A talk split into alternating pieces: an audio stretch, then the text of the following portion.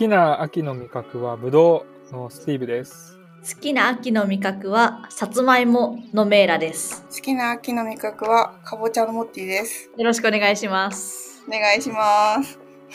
モティいらっしゃい。モティ初登場のモティです初登場かな？初登場か。カレーのエピソード喋った気がする。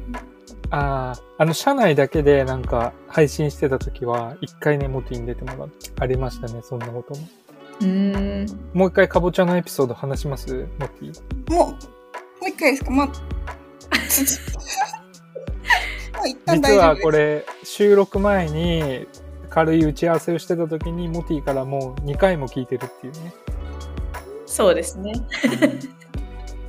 まあ、あえて3回目話しますか。そうですね。かぼちゃ、秋の味覚といえばかぼちゃ。かぼちゃが好きって、かぼちゃ大好きってあんまり聞いたことないなんか珍しいです。まあ、好きもあるんですけど、あの、通ってたジムのトレーナーさんが、白米よりも糖質が低いってことで、さつまいもかかぼちゃを食べるように言ってて、うんうんで私結構素直な方なので、かぼちゃを毎日食べてたんですよ。1個。はい。1個っていうのは ?1 個？1個です、1個。あの、丸ごと1個です。すごいですよ、これ。えー、ちょっと待って、かぼちゃって結構、なんなら1キロぐらいありますよね。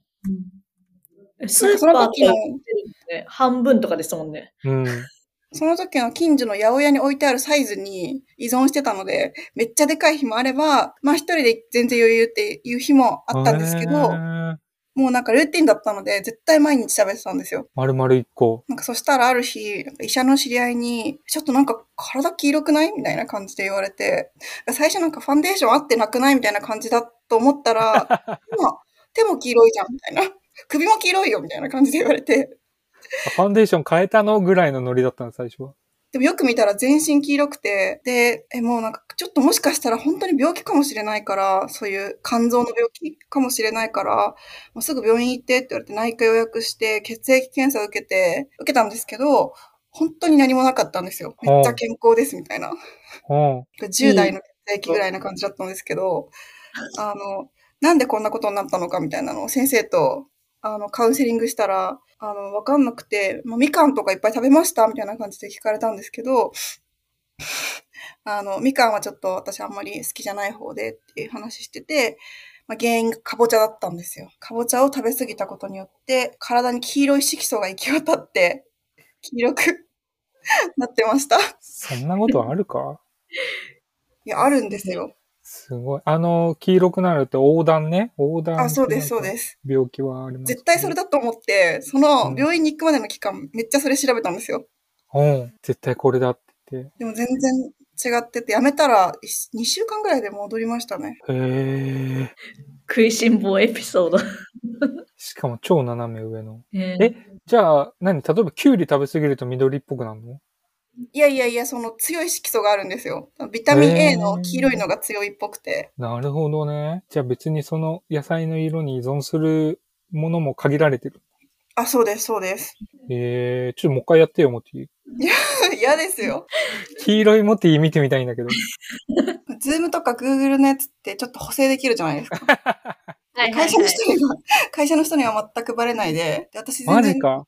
普段も人との接触すごい少ない方だったので、誰にもバレず、ちょっとずつ黄色くなってって、アハ体験じゃないですか。なるほど。毎日ちょっとずつ黄色くなっていって、ちょっとずつ治っていってた。なんか自分も、あ結構夏日焼けしたな、みたいな感じで。やばいな。今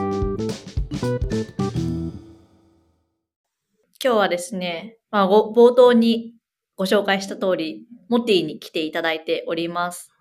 で、モティ、社外のラジオは初登場ということで、まずはい自己紹介と、あと普段どんなお仕事をしているのうんかっうん。ていうところですね。あとはどんなチームなのかみたいなところをお話しいただければと思っております。はいはい。モッティです。えっ、と、所属しているのはタイムツリーアズ、アズチームになります。で、やっている業務は、えっと一応、アズのオペレーションと PR ちょっと、なんですかね、営業さん以外の部分のビジネスのお仕事をやってます。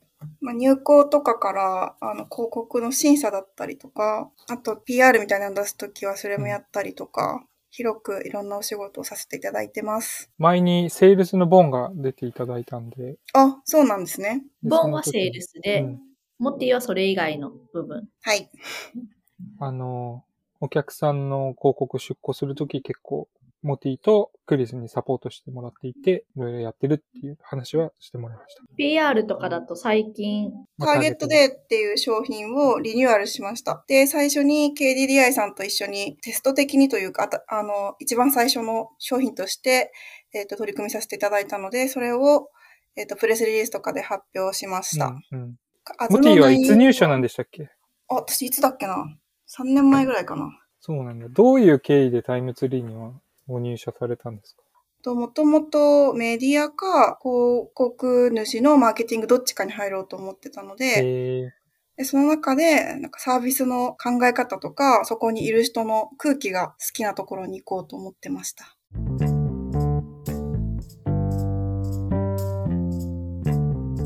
面接でフレットと、あの、すごいコアなお笑いの話をして、あの、忘れられなかったです。何話したんですか？ねあそこの劇場知ってるみたいな、結構本当に めっちゃ好きだじゃないとわからない話とかをして、えー無限大好き？みたいな。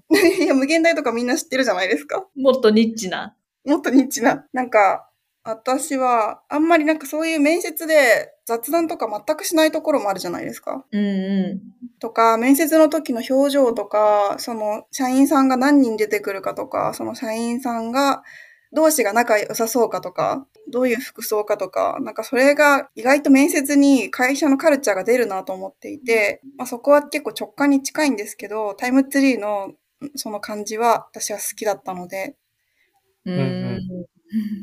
まあ、もちろん雑談だけではないですけどね、面接あは。、違います、違います。もちろん全部、あの、いろんな話をしたんですけど、働いてる人全員がこのサービスを好きなんだなっていう感じが伝わってきたのも良かったですね。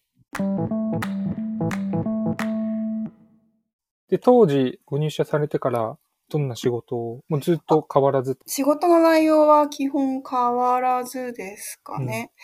うんうんただ、あの、新しい商品、広告商品は、こう、永遠にできてうん。がいるので、まあ、それに合わせたオペレーションって必ず必要なので、そこを構築して、うん。あの、そのまま商品売れるたびにオペレーションしてとかって感じですかね。言い出すとすごいきりないと思うんですけど、めちゃくちゃ細かい仕事いろいろしてるじゃないですか。まあそうですね。もうすごい細かいので言うと、今はその規定なくなったんですけど、画像内に入っあの、広告の画像内に入ってる文字の量を数えたりとか、ああ、今よくある、よくある。他の SNS の広告とかでもよくありますよね。よくあります。あとまあ、あの、広告の LP が、あの、うちで掲載してても大丈夫かっていうのの審査もやってるんですけど、結構な量だったりするので、で、私が別に薬事とかのプロではないので、薬事とかちょっと厳しいのは調べながら。やってました。他、お問い合わせいただいた企業様のリーガルチェックとかね、うん、とかもやります。やるし、なんか媒体資料の細かい調整とかもやってますよね。あ、そうです。結構ほんと幅広すぎていろいろある。うん。多すぎてなんか言うのが難しいですね。うん、営業以外のところ。他になんかこう、見過ごされがちだけどめっちゃ、私、ええ仕事してるんやっていうところありますね。いやいやでもなんか前の仕事、前の職場が、まあいい会社だったんですけど、結構大きい会社で、自分の仕事がもう一個決まったら、それ以外は何もやっちゃいけないっていう感じだったんですよ。やらなくていいよ、みたいな。すごい。ちょっと暇すぎて、暇すぎて、あの、家で暇なのは最高なんですけど、家で一人でぼーっとしてる暇は最高なんですけど、仕事中のやることないって結構、結構思ったよりしんどいなと思って、で、面接の時も、そういう環境じゃないですよねってずっと聞いてて、で、実際に入ったら、あの、自分が必要だと思うことはやってもいいっていう環境なので、それはすごく私はありがたいです。仕事の暇は確かに辛い。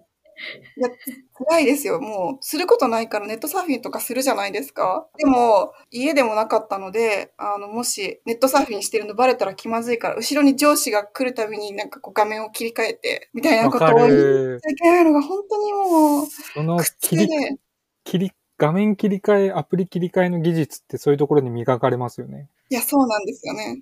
俺もめっちゃ早いよ、それ。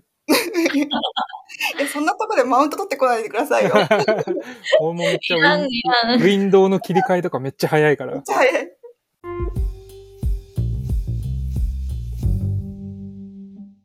まあずっとアズチームにいるモティから見て、なんかこうチームってどんな感じなのか。この前ね、ボンはね、漢字一文字でね、例えてて、なんか塊って言ってた。ね。なんか社内で一番いろんな職種の人、いろんなバックグラウンドの人が一緒のチームになって仕事してる。おー。多様性がすごいあるっていう。難しいんですけど、他のチームのことをちょっと、あの、言ったことがないのでわからないんですけど、アズチームは、あの、大切にし、大切にするポイントというか、こう、重視するポイントが、まあ、タイムツリーの世界観を壊さないことだったりとか、お客さんに価値を返すことうん。だったりとか、まあ、その、大切にするポイントが多いなって思いますね。うんうんうんうん。ただ売ればいいだけじゃないと。あ、そうです、そうです。うちは特に、あの、プロダクトをすごく大切にしている会社だと思うので、そこを壊さずに、でもお客さんに価値を返さないのは違うので、あの、バランスを取るのがすごく難しいので、なんかみんな、すごく柔軟に動いてるチームだと思います。さすがだな。ちょっといい感じで編集で切ってもらって、ありがとうございます。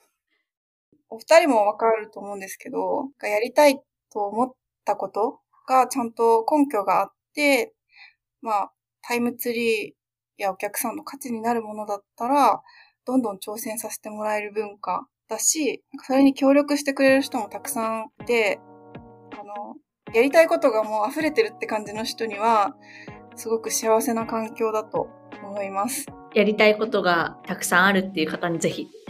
うん。こうサービスとか使ってて、あ、これこうしたらいいのにな、みたいなのとかって、あの、日常的に考える人と、まあ私も考えるサービスと考えないサービスありますけど、まあ結構考えるのが好きな人とか、浮かんできちゃう人とかはいいかもしれないですね。うんうんうん。これからのアズチームだったり、アズの仕事で、なんかこう、待ち構えてる課題とか、なんかチャレンジあるんですか？うーん。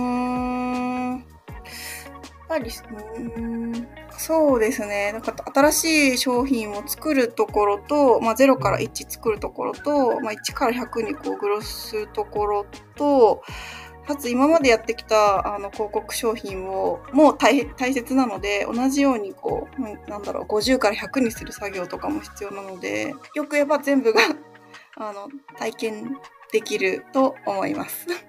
まあ、悪く言えばちょっと大変ですけどでもあの楽しいと思います。